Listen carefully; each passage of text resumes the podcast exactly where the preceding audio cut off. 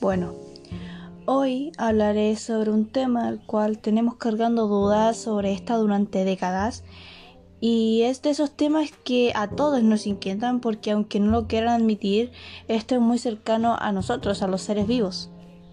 Ahora, como lo habrán imaginado, me refiero a la muerte. Primero que todo, debemos saber que la muerte es algo natural Suena feo o no, tarde o temprano tendremos que morir.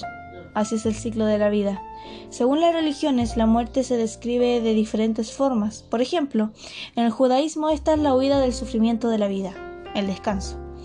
Del cristianismo es el sueño eterno. La muerte supone la redención. En el islamismo es estado de completa inconsciencia, un sueño. Para el budismo es la transición, o sea, no es un proceso terminal, de hecho, es el comienzo de otro capítulo de la vida. Es el nirvana, el sufrimiento termina. Esta es la última meta, apagarse o extinguirse. Y para el hinduismo es el final feliz de un penoso camino. El objetivo no es retornar, escapar de la rueda de la vida. A pesar de que todos tengan un concepto diferente, todos estamos de acuerdo que la muerte no se puede pensar, porque no sabemos qué es. No podemos saber qué hay detrás de las murallas de la vida. Algunos dicen que no hay nada, pero la nada no es, y si no es, entonces puede ser otra vida. Pero si es otra vida, entonces la muerte no existe, o es otra cosa distinta. En realidad, no se sabe lo que uno dice son solamente suposiciones. Los filósofos ateos y los materialistas eligen que la muerte es la nada, y están también los que piensan que la muerte es una transición entre dos vidas, y los que creen que es la verdadera vida, como la mayoría de las religiones y las filosofías espiritualistas e idealistas. Pero si la muerte no tiene solución, ¿por qué los seres humanos nos preguntamos constantemente sobre esta? La muerte es algo que tenemos que aprender a enfrentar para poder disfrutar la vida. Mm, yo no estoy hablando de resignación, sino que de evolución. Así, a lo largo de la vida terminaremos pensando que esta es acogedora y dulce, en vez de fría y aterradora. La muerte es la que le da el sentido a la vida, dado que no se sabe cuándo ésta llegará.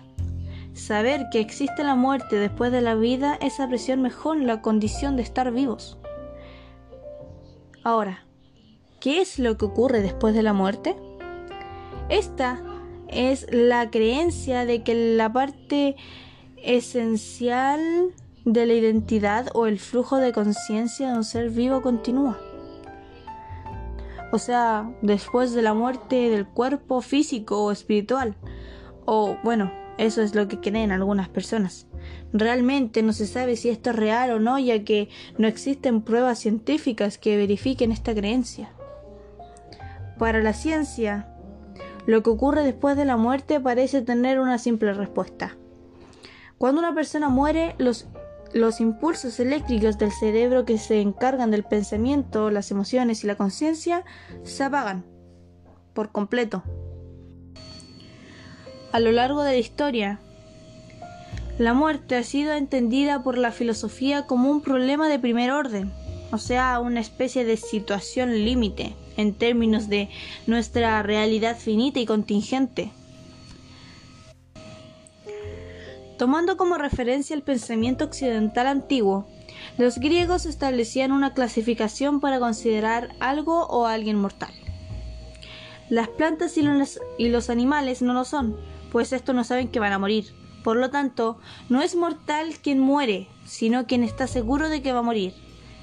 Los auténticos vivientes somos entonces los seres humanos, porque sabemos que dejaremos de vivir y esto reside el significado de la vida.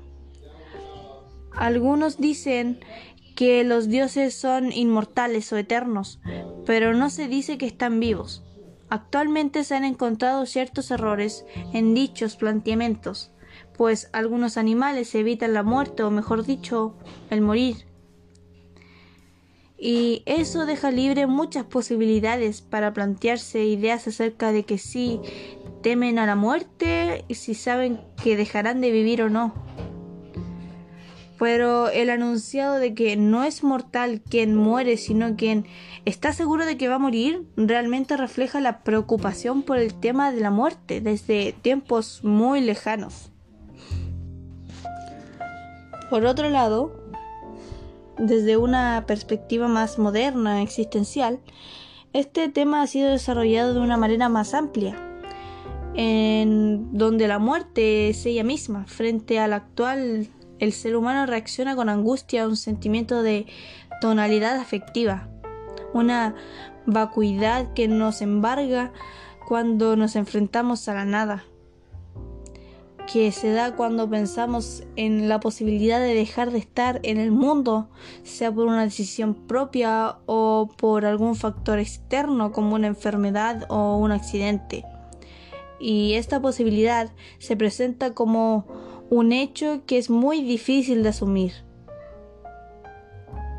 de elaborar a nivel intelectual, y que ocurre en la más profunda soledad la muerte es entendida entonces como una consecuencia de la vida, en donde no se debe confundir la angustia que se produce el ser humano con el miedo a la muerte que pueda llegar a sentir.